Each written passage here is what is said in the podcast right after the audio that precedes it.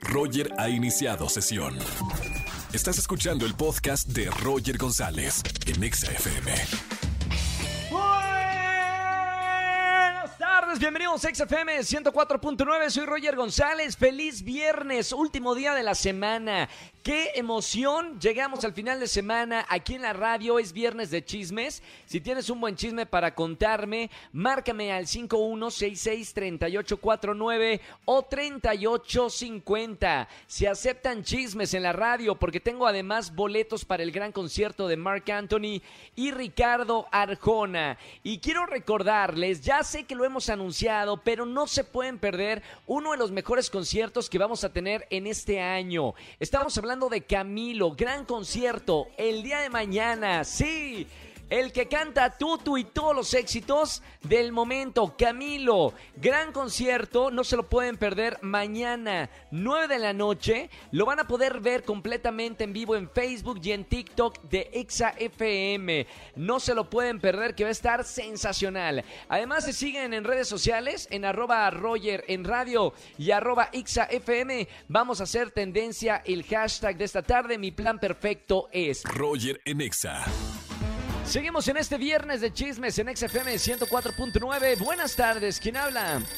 Hola Roger, soy Claudia. Hola Clau, bienvenida a la radio. ¿Cómo te trata el viernes?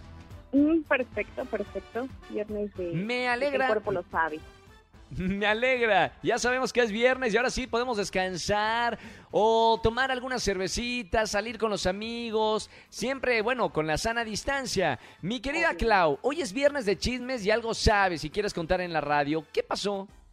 Pues mira, es sobre un tío que pues sabíamos que tenía una esposa y como vivimos en departamentos, pues siempre lo veíamos entrar con su esposa, que ya llevaban como tres años, pero un día entró a su casa con otra señora.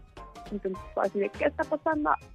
No dijimos nada, todo pasó, hasta que su esposa lo cachó y se armó un pleito que lo escuchó toda la colonia, pero eso no es lo peor. O sea, lo peor que decidieron tener una relación de tres y ahora ¿Sí? viven juntos. Sí, Mamita. Oye, qué buen chisme, ¿eh? ¿Cómo, cómo te enteraste de, de- de esto?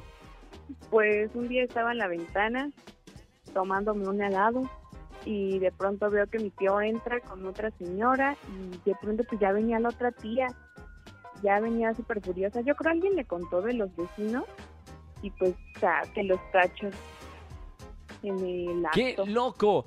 Oye, bueno, gracias por llamarnos para contar el chisme. Ya por eso, por, por el chisme, ya tienes boletos para alguno de los conciertos que, que tenemos aquí en XFM. Te mando, Clau, un beso muy grande. Gracias, buen fin de semana y nos seguimos escuchando en la radio. Vale, bye. Roger en Exa. Seguimos en XFM 104.9. María Sama con nosotros. ¿Cómo estamos, Mary? Pues muy bien, Roger, aquí ya con sed. Tengo ganas de tomarme un buen mezcal. Ah, sed de la mala. De la mala, claro.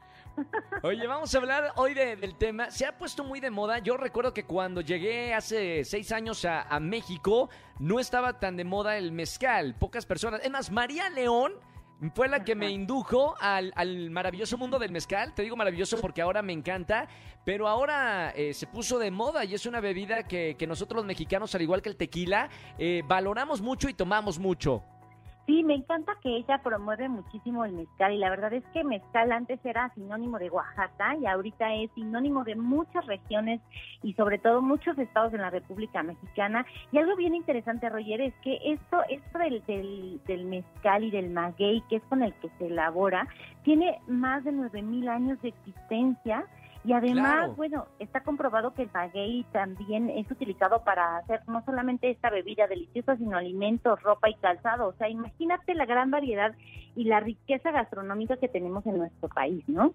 Claro, estamos, eh, vamos a hablar de, de estas cinco ventajas de, de tomar mezcal para cuando se tomen una, este, un shot de mezcal. Bueno, bueno, no, en realidad no, no se recomienda como shot, se recomienda degustarlo porque es una bebida muy compleja que está bueno tomarla a besitos, como dicen los expertos.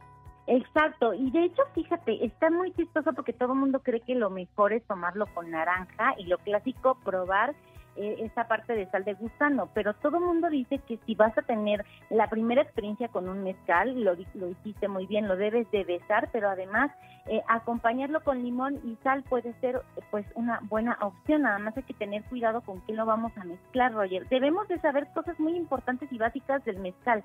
Por ejemplo, que hay cuatro tipos de mezcal, espadín, ensamble, tobalá y pechuga. Y entonces, gracias a esto, puedes saber qué tipo de mezcal te va a gustar, porque no es lo mismo cuando llegas a un restaurante y dices, ¿qué tipo de mezcal voy a pedir?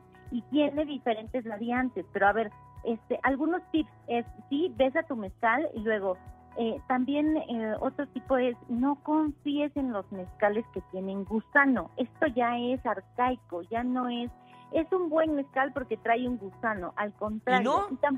No, no, esto no te garantiza que tenga eh, calidad. Y también otro otro es cuando leas la etiqueta del mezcal para elegir cuál vas a pedir, no te vayas tampoco porque eh, leas artesanal, sustentable, orgánico, que es lo que todo el mundo nos está vendiendo actualmente.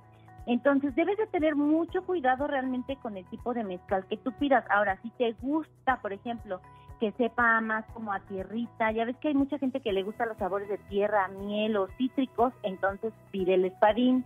Pero si te gusta, por ejemplo, que sea mucho, mucho sabor a naranja, entonces pide un ensamble. Pero, por ejemplo, si no eres como de, sabores así y más bien te gusta algo más dulce, son como, como los toques a pera y este tipo de sabores más dulces, entonces el tobala es el que te va a gustar más.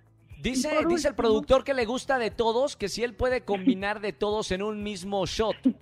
No, hombre, pues claro, no, imagínate combinarlos, le quitas la esencia de cada una de las presentaciones, entonces lo debes de tomar por separado y probar a lo mejor primero los cuatro tipos de mezcales y después ya ves cuál es el que te gusta más. Por ejemplo, hay otro que se llama pechuga, que, te vas a ver a nuez. Entonces, pues, o sea, depende de, tus gustos, es el mezcal que debes de ir eligiendo, Roy. Hay que, hay que tomar para saber, eh, conocer un poco más del mezcal, que es toda una cultura eh, súper compleja como la, eh, la del vino, ¿no? Que también es una cultura bastante, bastante bonita y compleja. Mi querida María Sama, gracias por estar con nosotros. Estas fueron las cinco ventajas de tomar mezcal, una bebida emblematiquísima de nuestro México querido. Te seguimos en las redes sociales como... Sí, Roger, estoy como arroba samatips en Instagram y en Twitter. Y pues si van a tomar mezcal, ya saben, denle un besito primero. Ahí está. ¿A quién? Ah, no, al mezcal. Al mezcal. No, no, no. Al mezcal, al mezcal. Así se dice para los conocedores. Gracias. No, al mesero. No, no, tampoco. Miley. Es que se dice así, besito al mezcal. Gracias, María Sama. Te mando un beso muy grande y, nos escuchamos el próximo viernes. Así es, otro para ti. Gracias. Besos. Bye. Gracias, María Sama, aquí en eh, Sama Tips, como todos los viernes en XFM 104.9. Roger en Exa. Seguimos en vivo en XFM 104.9. Lo prometido es deuda. Tengo a Giuseppe Gamba, línea telefónica. Él es actor y está en una nueva película que se llama Después de ti, que ya está en los cines. Giuseppe, bienvenido a la radio. Hola Roger, muchas gracias. Gracias por tu tiempo, gracias por tu espacio.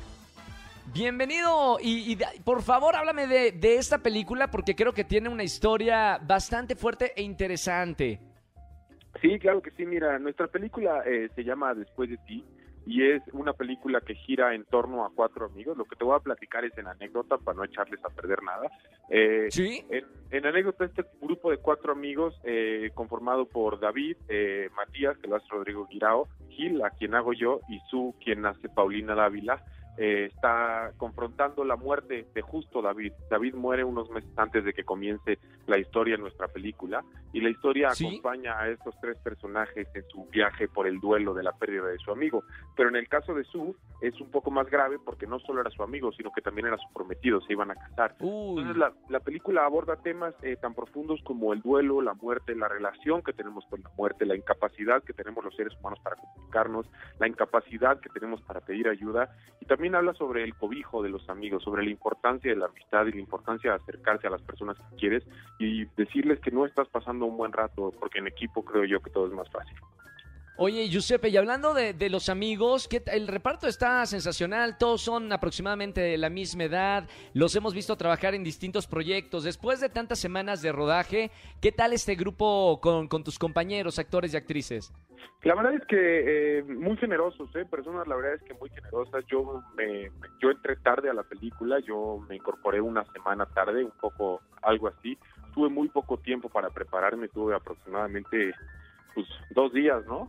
Eh, un poco menos en lo que limpiaba mi agenda porque no tenía presupuestado hacer esta película, pero la realidad es que durante todo el rodaje, tanto mis compañeros actores como la producción se portó de manera extraordinaria.